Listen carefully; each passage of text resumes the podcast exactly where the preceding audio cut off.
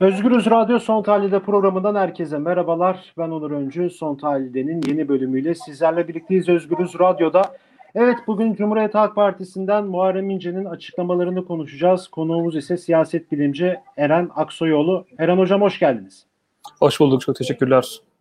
Evet e, Muharrem İnce özellikle de son bir haftadır tırnak içerisinde söylüyorum gündemi bayağı meşgul eden bir haldeydi e, partiden istifa edeceği, yeni parti kuracağı iddiaları vardı. E, gazeteciler bunları e, direkt ortaya çıkardı. Kendisi de ben Perşembe günü bununla ilgili açıklama yapacağım dedi ve o gün geldi çattı. Bugün 13 Ağustos Perşembe sabah saatlerinde 10.30'da Ankara'da bir otelde e, açıklamalarda bulundu. İki yıl önceye gitti kendisi 24 Haziran seçimlerinde neden ortada yoktun sorusunu yanıtladı. E, aynı zamanda da yeni bir harekete başladı. Adına bin günde memleket hareketi dedi. E, ülkenin birçok yerinde dolaşacak e, ve kimlerle dolaşacak bunu da ilerleyen günlerde kendisi açıklayacak. E, bu toplantıyı bugün Eren Hocam'la konuşacağız. Cumhuriyet Halk Partisi'ni de iyi bilen siyaset bilimci. E, burada oradaki o konuşmalardaki izlenimlerini kendisinden alacağız. Ee, Muharrem İnce'nin açıklamalarına girmek istiyorum ilk önce ben programa başlarken. Kendim notlar almıştım. Ee, sabahki açıklama ile ilgili.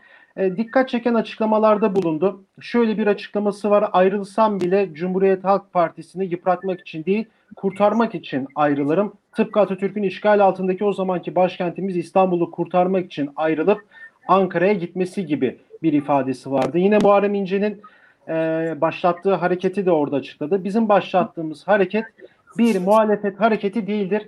Parti için muhalefet hareketi hiç değildir. Amacımız karamsarlığı, umutsuzluğu yok etmek ve birçok çıkış yolu göstermektir dedi. Bu da çok tartışılan konular arasında yer alıyor bu arada. Ve tabii ki de son olarak ciddi bir iddia. 24 Haziran 2018 Cumhurbaşkanlığı seçimlerinde 13 bin sandıkta gözlemcimiz yoktu. Bu 4 milyon oy eder ve biz ikinci tura kalabilmek için Erdoğan'dan 1 milyon 300 bin oy gerideydik dedi. Ciddi bir iddia. Tabi ilerleyen günlerde buna Cumhuriyet Halk Partisi Genel Merkezi de e, yanıt verecek diye düşünüyoruz. Çok uzattım. Hemen size gelin. E, bugünkü Muharrem İnce'nin e, açıklamalarını nasıl değerlendiriyorsunuz hocam? E, aslına bakarsanız çok uzun süredir e, hamle yapmadan e, beklemeyi çok sevmedi Muharrem İnce. Öyle bir görüntü içerisinde. Her zaman bir hamle yaptı. Kurultaylarda mutlaka hamle yaptı. Çıkışları vardı vesaire. Bu son kurultaydan e, önce de bir hamle yapmasını hepimiz beklemiştik ama hamle yapmadığı zaman da işte başka bir yere evrileceğini 3 aşağı 5 yukarıda e, çoğumuz düşünmüştük. Yani CHP'nin çevresindeki, parti çevresindeki insanlardan bahsediyorum. E, ama e, kendisi bir çıkış yapmamak gerektiğini, e, hatta e, yaptığı görüşmelerde bildiğimiz kadarıyla bu çıkışı ikinci güne sarkıtıp parti meclisinde bir e, tırnak içerisinde CHP'deki sağcılaşmaya karşı bir pozisyon alınması gerektiğini uzunca bir süre anlattığını biliyoruz insanlar, çevresindeki insanlara. Fakat e, Muharrem İnce çok bunlarla yetinen bir lider profil çizmiyor. Daha fazlasını talep ediyor daima. E, daha yırtıcı diyelim, daha agresif, daha açkın diyelim. E, dolayısıyla hep buradan bir siyaseti örme çabası içerisindeydi. E, bugün de benzer bir şey yaptı e, aslına bakarsanız kurultaydan sonra bir hamle yapacağını bekliyorduk diyebiliriz hepimiz. Bu hamlenin de bu şekilde olacağını e, çoğumuz da beklemiyorduk açıkçası ama her, herhalde şunu görmüş olacak. Cumhuriyet Halk Partisi içerisinde muhalefette olmak, e, muhalefet hattında örüyor olmak vesaire bunlar çok yıpratıcı şeyler. Yani bu, bu CHP çevresindeki aşağı yukarı herkesi hatırlayın. Umut Orhan bir dönem bunu yapmıştı. Evet. E, Haluk Koç e, partinin hocası bir dönem bunu denemişti. E, bunların her birinin siyasette farklı pozisyonları olduğunu gördük. En son gelecek için biz İlhan Cihaner bunu denedi ve denemeye de devam edecek gibi görünüyor önümüzdeki süreçte. Bunların her birini e, parti bir şekilde öğütüyor veya bir şekilde belli bir kulvara sokuyor ya da işte bir şekilde yabancılaştırmaya çalışıyor, radikalleştirmeye çalışıyor vesaire. Muharrem İnce'nin bu anlamda çok tutarlı bir yönelim içerisinde olduğu çok belirgin. Fakat siyasetten yaptığı bir takım şeyler var. Mesela bu 13 bin sandık mevzusu. E, benzer evet. şekilde örneğin e, seçim akşamı e, sonuçları göremediğini söylemesi de siyaseten başka bir tekabül ediyor. Bunlar aslına bakarsanız çok da gerçekçi değil. Çünkü e, 13 bin sandık günün sonunda aslına bakarsanız CHP'nin e, oy, oy e, potansiyelin olmadığı sandıklar. Yani sıfır oy aldığı sıfır çektiği, bir veya iki oy alabildiği en fazla sandıklar. E, şimdi Muharrem İnce açıklamasında e, burada 4 milyon oy var diyor. Fakat bu 4 milyon oyun içerisinden e, 100 bin oy çıkması bile çok zor aslında bakarsanız. Çünkü zaten e, oyunuzun olduğu bir sandığın başına mutlaka gözlemci koyarsınız. Bu arada e, başka bir şey daha var. Eğer 180 bin sandıktan 13 bin sandığa CHP müşahit koyamadıysa ya da işte gözlemci koyamadıysa bugüne kadar bu çok büyük bir başarı bir taraftan da çok tuhaf bir şekilde. Çünkü e, bir size bir örnek vereyim. 2014 senesinde Mansur Yavaş'ın sandıkta kaybetti Ankara seçimlerinde örneğin. Evet. E, benim bildiğim kadarıyla oy tutanaklarının %55'ini toplamıştı Ankara gibi bir yerde Cumhuriyet Halk Partisi. Dolayısıyla şimdi Muharrem İnce'nin söylediği o 13 bin sandığın hiçbirinin Ankara'da olduğunu çok zannetmiyorum. Anadolu'nun çeşitli yerlerinde CHP örgütlerinin zayıf olduğu, dolayısıyla CHP seçmeninin zayıf olduğu e, bir e, ortamda böyle böyle bir şey olsa gerek. E, dolayısıyla hatta Konya'nın olduğu söyleniyor, Doğu kentlerinin olduğu söyleniyor vesaire. E, ama tabii Muharrem İnce'nin de geldiği kampa da bakmak gerekiyor. Muharrem İnce biliyorsunuz CHP döneminde de mesela CHP genç kollarında çalışmış, büyümüş, CHP döneminde il başkanlığı yapmış, tırnak içerisinde örgütçü. E, dolayısıyla örgüt fetişinin içerisinde yetişmiş. Yani o, o dönemin kadroları bu, bu fetişin içerisinde yetişmiş insanlardı. Fakat e, Baykal'dan sonra özellikle Kılıçdaroğlu ile beraber örgüt fetişinin sonlanmaya başladığını gördük. Artık örgüt eski kadar çok önemli bir şey haline gelmedi il ve örgütleri. Onun yerine seçmen blokları önemli hale geldi. Hatırlarsınız e, geçmişe bir dönüp bakalım. İlk yolsuzluklar bu sandık yolsuzlukları ya da sandığın üzerinden oy çalma girişimleri daha çok işte Tayyip Erdoğan'ın e, İstanbul Büyükşehir Belediye Başkanı seçildiği o aynı dönemde e, şeyin e, Melik Gökçe'nin Ankara'dan belediye başkanı seçildiği o dönemden itibaren başlayıp AKP ile beraber kurumsallaştığı iddia edilen bu yüzden sandık hareketi haline çevirdiğimiz bir döneme tekabül eder. Yani iki tane aşamalı iş. Bir Refah Partisi sonra AKP bundan önce bir sandık gözlemcisi, müşahit gibi bir duruma da çok ihtiyaç yoktu aslında bakarsanız Türkiye'de. Günün sonunda devlet bu sandıkları kontrol ediyordu. Devlete kısmen bu konuda bir güven vardı ve dolayısıyla bu, bu çok çok önemli değildi. Dolayısıyla bu örgüt fetişinin sonlanmış olması, artık seçmenlerin çok önemli hale gelmiş olması vesaire bunlar bir taraftan da sandık çevresi güvenlik hareketleri işte oy ve ötesi çıktı biliyorsunuz vesaire. Evet, evet. Bir, bir yığın sandık hareketi çıktı. Bunlar daha sonradan çok değerli olmaya başladı. Bu da e, beraberinde seçmeni önemli hale getirmeye başladı. Fakat şunu da atlamayalım e, Muharrem İnce e, bu aradaki farkı çok e, kestirebileceği bir yerden okumuyor veya siyaseten bunu yapmayı tercih etmiyor olabilir. Çünkü şöyle değerlendiriyor. Ya ortada bir örgüt var, ortada bir parti var ve sandıkları tutmuyorsunuz siz diyor. Şimdi bu kısmen doğru bir tespit ama e, kaçınılmaz olarak doğru bir tespit ama şunu da atlamayalım. E, CHP seçmeni de bir taraftan e, diğer sol partilere, diğer sosyal demokrat işte yapılara vesaire benzemez. Yani şunu yapamazsınız. Çok yaşamışsınızdır bunu. Siz de görmüşsünüzdür muhakkak. Kadıköy'deki seçmeni tutup Zeytinburnu'na götüremiyorsunuz. Ya da Çankaya'daki seçmeni Sincan'a götürüp sandıkların başına bekle diyemiyorsunuz. Çünkü bu insanlar günün sonunda seçmen ama örgütlü hareket etmiyor ya da örgütün bir parçası değiller. Aslında parti içerisinde bunların konuşulup tartışılması gereken çözümünde direkt orası olduğu aşikar ama değil mi? E tabii mesela Muharrem İnce şuraya temas ediyor olsa bu, bu mekanizmalar içeride yok tartışamıyoruz bu mekanizmaları dese ki ben onu çok tutarlı buluyorum o söylediği şeyi. E, bana bilgi gelmedi demesi kısmı çok önemli. E, bu mekanizmalar yok bu mekanizmaları kurmak lazım önce dese çok tutarlı hale gelecek. Bakın bu bir taraftan da şuna yardımcı oluyor. Sandık fetişinin öne çıkması yardımcı oluyor. Sandığı kutsallaştırmaya başlıyoruz. Yani Cumhuriyet Halk Partisi sanki her şeyi yaptı, her şeyi bitirdi, başarılı olacaktı ama sandıkta başarısız oldu gibi bir algı ortaya çıkıyor ki bu aynı zamanda Muharrem İnce'nin çıkmazlarından, açmazlarından bir tanesi. Şimdi merkezde bulunan insanlar bunu kullanır ama daha uzakta ona muhalefet ettiği insanlar bunu kullandığı zaman işte ortaya doğru düzgün bir sonuç çıkmıyor. Yani biz günün sonunda siyaseten de bir taraf ideolojik olarak bir taraftan siyaset yapma tarzı olarak Cumhuriyet Halk Partisi Genel Merkezi ile Muharrem İnce arasında bir makas olmadığında düşünen bir yığın insanız aslında bakarsınız. Ben de onlardan bir tanesiyim. Çok yeni bir şey söylemiyor çünkü Muharrem İnce bu anlamda. Diyor ki ben diyor sandıkların başına insan koyacağım. Ama her şeyi yaptınız bitti de mi sandıkların başına insan koyacaksınız? Ya bu bu çok önemli bir nokta bence. Evet bir de yani e, İnce'nin konuşmalarından da çıkardığımız sonuçta şöyle bir şey de çıkıyor. Kendi açıklamalarından tabii. Birincisi e, Zonguldak'a giderken orada görevlendirdiği bir tane milletvekili vardı. Çok özür diliyorum adını unuttum şimdi. Ee, onun evet, ben de anımsayamadım şu an. Evet evet listeden çıkarılması sonucu bütün ekibin morali bozulmuş. Bu da sizin aslında dediğiniz sandık fetişizmine de eşdeğer bir şey. Yani milletvekili olmayınca çalışılmayacak mı acaba? Bu soru da geliyor akla.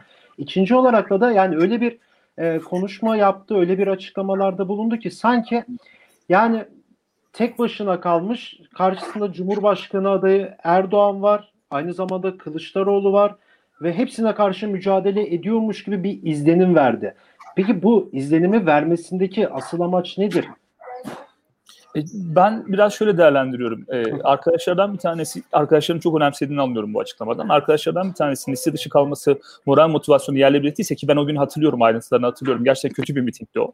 Ama e, şunu da sorgulamak lazım. Eğer değişim konusunda bu kadar samimiyse Sayın Muharrem İnce neden dönüp İlhan Cener'e imza vermedi? Aytu Atıcı aday olmak istediği imza vermedi. Dedi. Onları beğenmediğini varsayıyorum. Tolga Yayman'a imza vermedi. Üçünü de beğenmediğini varsayıyorum. Neden kendisi bir hareket içerisinde bulunmadı? Şimdi değişim isteyeceksiniz ama değişimin en tepesinde e, önde siz olacaksınız. Ben o konuda e, CHP Genel Merkezi'nde bazı aşamalarda, tabii Muharrem İnce'nin istediği aşamalarda değil ama bazı aşamalarda e, Muharrem İnce'nin ekibine yardımcı olduğunu düşünüyorum. Bakın mitingler, Muharrem İnce'nin döneminde yapılan mitinglerin tamamında görevliler Muharrem İnce'nin ekibinden seçildi. Yani CHP gençlik kolları dahil olmak üzere CHP'nin genel merkez yapılarının çoğunu miting alanına sokmayan insanlar oldu orada. Bu da benzer bir takım kamplaşmalar yaşandı. Böyle sorunlar yaşandı. Buna rağmen kimse çok da sesini çıkarmadı bu işler. Yani çok da büyük itirazlar falan olmadı. Ee, bir taraftan da şöyle bir durum da var. Ee, Tanju Özcan mesela biliyorsunuz o ekibin en önemli parçalarından evet, bir tanesi. Ee, bizzat Kemal Kılıçdaroğlu tarafından Bolu Belediye Başkanı yapıldı, aday yapıldı ve desteklendi. Çok ciddi şekilde desteklendi. Aslına bakarsanız ya diyorum ya hani bu Muharrem İnce'nin istediği aşamalarda olan şeyler değildir ama e, genel merkezde gerekiyorsa bu muhalefet hareketini tırnak içerisinde bölmek için bu tarz bir hamle içerisine girişmiş olabilir. Fakat Muharrem İnce'nin arka taraftaki insanları söylediği kadar çok önemsediğini inanın ben e, çok samimi, bu konuda çok samimi bulmuyorum. Yani e, yoksa samimi değişimden yana olsaydı e, iki, daha şunu şurasında bir ay oldu sanırım. Kurultay geçti. Orada bir evet. e, fikir beyanı olurdu diye düşünüyorum. Şimdi kendisi de şöyle bir şey söylüyor. Yani bizim şimdi bu bin günde memleket hareketi diye bir şey başlattı. O galiba bin gün bir sonraki seçimlere tekabül ediyor ve bu süreç boyunca da galiba Türkiye karış karış dolaşıp gezecekler. Ee, bu hareket parti içi bir muhalefet hareketi değildir. Parti içi muhalefet hiç değildir diyor. Peki buna CHP nasıl bakmalı? Yani bu hareket sen nasıl gözlemliyorsun, yorumlarsın? Nasıl bir hareket? Yani sonuçta CHP'nin üyeleri, CHP içerisinde yer alan insanlar, görev almış, yıllardır da CHP içerisinde olan insanların böyle çıkıp e, partiden bağımsız bir şekilde tırnak içerisinde söylüyorum ülkenin çeşitli yerlerinde miting yapması yani bir tırnak içerisinde yine bir bölücü bir şey değil midir acaba? Ee, CHP Genel Merkezi kısmen buna izin verdi aslına bakarsanız. Geçmişte de oldu bu. Yani Cumhurbaşkanı adayı olduktan sonra bir takım illere gitti, ilçeleri gezdi Muharrem İnce ve e, Genel Merkezi bu işleri çok sesini çıkarmadı. Tabii burada bir e, bir tür bir e, sinir harbi var. Yani e, Muharrem İnce anladığım kadarıyla kendini kovdurmaya çalışıyor. CHP Genel Merkezi de kovmamaya çalışıyor. Yani böyle bir e, çok tuhaf bir durum var orada. Dolayısıyla e, bu şey patlar. E, yani çok hani sürdürülebilir gelmiyor bana. Ama gittiği yerlerde söylemlerine çok dikkat etmek zorunda. CHP Genel Merkezi'nin ben izleyeceğini, bir, bir açıklama yaptıktan sonra izleyeceğini düşünüyorum. Yani bir e, şu anda ihraç ediyor olmak, partiden uzaklaştırıyor olmak beraberinde e, tabii bu bir değerlendirme, MYK o değerlendirme yapar galiba ama e, böyle bir şey yapıyor olmak biraz da Muharrem İnce'nin İnce'nin ekmeğine yağ çalmak oluyor. Bakın ben gitmedim, siz beni kovdunuz. Benzer bir şeyi AKP işte Refah Partisi, özür dilerim Refah Partisi diyorum. Milli görüş geleneğinden ayrılırken partileri kapatıldı. E, o dönemde de mesela çok şanslılardı. Çünkü partiden ayrılmış olmadılar. Parti kapanmış oldu. Yerine bir parti kuruyormuş gibi bir görüntü içerisine geçtiler. O anlamda avantajlardı. Muharrem İnce'nin e, buna benzer bir avantaj yakalamasının genel merkezin isteyeceğini çok düşünmüyorum. Ama burada kritik bence şu e, Muharrem İnce'nin hareketinin baş, başladı, başlattığı hareketin iki tane temel dinamiği var. Bunlardan bir tanesi Cumhurbaşkanı adayı belirlemede e, ne kadar sol olarak, sol olarak görürsünüz bilmiyorum ama soldan bir baskı e, kurmak anlamına geliyor anladığım kadarıyla. E, böyle bir perspektifle hareket ediyor. İkincisi de e, partinin içerisinde Muharrem İnce'nin uzun süreden beridir şöyle bir tarzı var. Ya ben bu e, delege yapısını, belediye başkanlarının, belediye başkanları da güçlendirilmiş delege yapısını, il ve ilçe başkanlıkları ben bunları kıramıyorum her geçen günde geriye gidiyorum. Aslında bir heyecan yaratmıştı başlangıçta kısmen ama her geçen günde geriye gidiyorum. Dolayısıyla bu delege yapısını dönüşmek yerine ben parti ikinci aşamada, ikinci kademede, ikinci sırada bekleyeyim. E, Kemal Bey mutlaka günün sonunda bir şey olacak ve gidecek. Yani parti iktidar orta olabilir, başka bir şey olabilir. Ne olursa olsun gidecek. E, dolayısıyla partinin içerisinde bulunayım gibi bir bakış açısı vardı ama e, bu son kurultayla beraber gelecek için bizim başlattığı, İlhan Caner'in başlattığı hareketin e, tekabül ettiği yerde aşağı yukarı Muharrem İnce'nin de içinde bulunduğu kadrolar. Muharrem İnce'nin çevresinde içinde bulunduğu kadrolar. E, dolayısıyla bu insanların bir kısmını kaçırma ihtimali de vardı bence Muharrem İnce'nin. Bu hareketle beraber biraz daha enerjiyi toparlamak, e, ikinci pozisyonu korumaya, üçüncü duruma düşmemeye çalışıyor kanaatimce ki e, ben bu oy imza vermemeyi, destek vermemeyi, İlhan Caner'e destek vermemeyi de burayla ilişkilendiriyorum.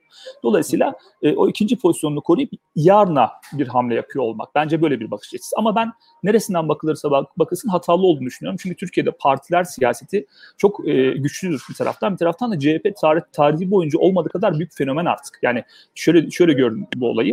E, Şişli'de Mustafa Sarıgül'ü yendi oradaki aday Muammer Keskin.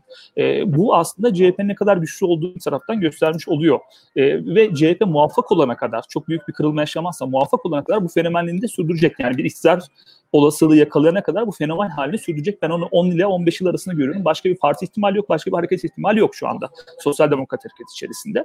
E, bu bir taraftan şeyle başlayan bir süreçti. Böyle bir bir araya gelelim anca birlikte olursak güçlü oluruz da başlayan bir hareketti. Şimdi belediyelerin alınmasıyla beraber e, daha da güçlenmiş bir fenomen haline geldi CHP ve e, dediğim gibi muvaffak olana kadar değişmeyecek. Dolayısıyla Muharrem İnce'nin yaptığı hamle, oyun dışına düşürmek için yapılmış bir hamle bana sorarsanız çok da e, birçok şey göz ardı edilmiş, hatalı tasarlanmış bir hamle. Çünkü e, çok iyi hazırlanmamış, çok belli. Bugün konuşma çok dağınık, enerjisi Evet. düşük, e, başka yerlere sapan bir hareketti. Bir de şöyle bir şunu unutmayalım. Yani bir evden ayrıldığınız zaman arkanıza bakmamanız icap eder. Şimdi Muharrem, Muharrem İnce bir hareket başlatıyor ama arkasını dönüp hala o hareketin detaylarını, hareketin sayıklarını, ritüellerini anlatmak yerine arkasını dönüp hala partisini eleştirme gereği duyuyor. Ve bunu çok dağınık şekilde yapıyor. Sorulara da doğru düzgün cevaplar vermiyor. Hatta bildiğim kadarıyla basın mensuplarının sorularına cevaplamadı. Buna benzer şeylerde büyük tepki doğurdu tabii.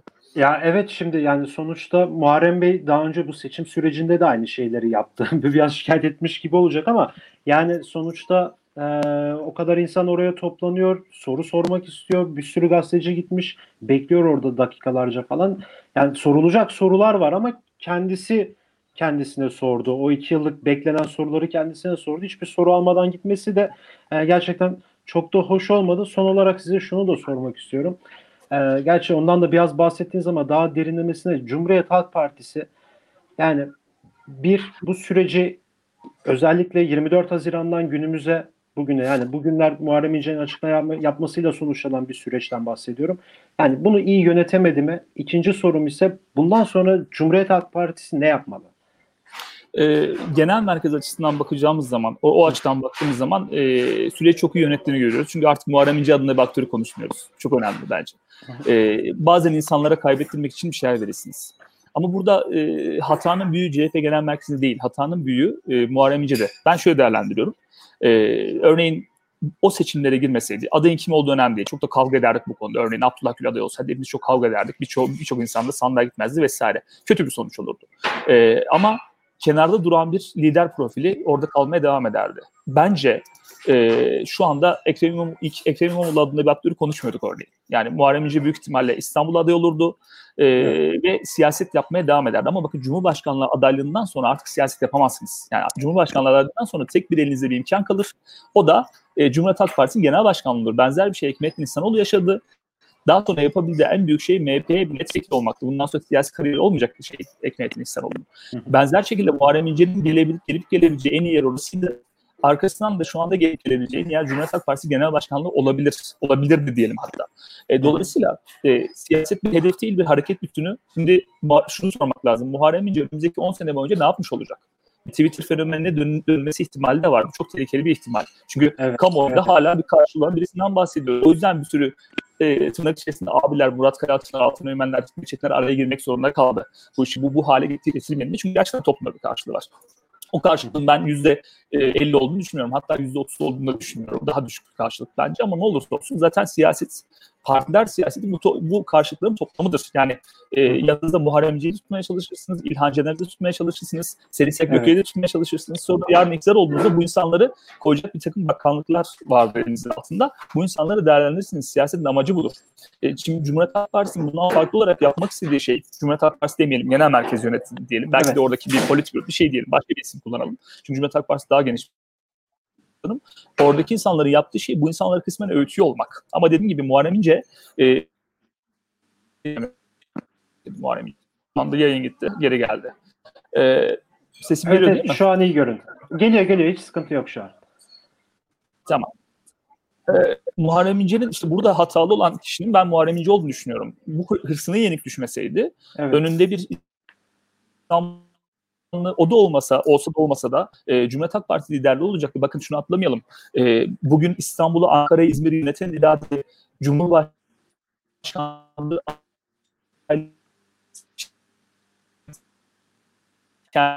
içerisinde ya da şimdi içi- partilerin içerisindeki liderliğe dönüp bakması, e, oralarda siyaset yapmaya çalışması daha mantıklı, daha tutarlı bir adam olur. Yani iki basamak atlamaya çalışmazsınız, bir basamak atlamaya çalışırsınız. Siz sonra şartlar değilsin. Ben Muharrem İnce'nin e, bu fırsatı çoktan teptiğini ve bunun geri dönemeyeceğini düşünüyorum. Çünkü daha sonra emekli olmak zorunda kalırsınız. E, 10 seneyi nasıl değerlendireceği çok önemli. Ben o 10 seneyi kayıp görüyorum şu anda. Peki. Çok teşekkür ederim programımıza katıldığınız için. Evet, siyaset bilimci Eren Aksoyoğlu'yla birlikte evet siyaset bilimci Eren Aksoy- Aksoyoğlu'yla birlikteydik. Bugün Özgürüz Radyo Son Tahlil'de programında Muharrem İnce beklenen açıklamayı bugün sabah saatlerinde gerçekleştirdi. Ee, partiden ayrılacak mı? Yeni parti mi kuruyor? Ee, seçim gecesi neredeydi? Ne yapıyordu? Bütün bu soruları kendisi sabah Ankara'daki bir otelde yaptığı basın toplantısında açıkladı. Ee, tabii dikkat çeken açıklamalarda bulundu. Ee, ve yeni bir parti kurmayacağım, yeni bir parti kurmadı. Ee, partiden de ayrılmadı. Ee, bunla, bunları zaten cevaplamadı. Ee, sadece bin günde memleket hareketi diye bir hareket başlattı. Türkiye'nin birçok yerine dolaşacak. 4 Eylül'de e, Sivas'ta ilk mitingini, ilk görüşmelerini, halkla buluşmasını yapacak. Ee, ve e, Cumhuriyet Halk Partisi'ne de yaptığı basın toplantısında eleştirileri vardı. Bugün siyaset bilimci Eren Aksoy, Aksoyoğlu'yla bunları konuştuk. Ee, başka bir programda başka bir konu ve konukla görüşmek dileğiyle dileyelim. Şimdilik hoşçakalın.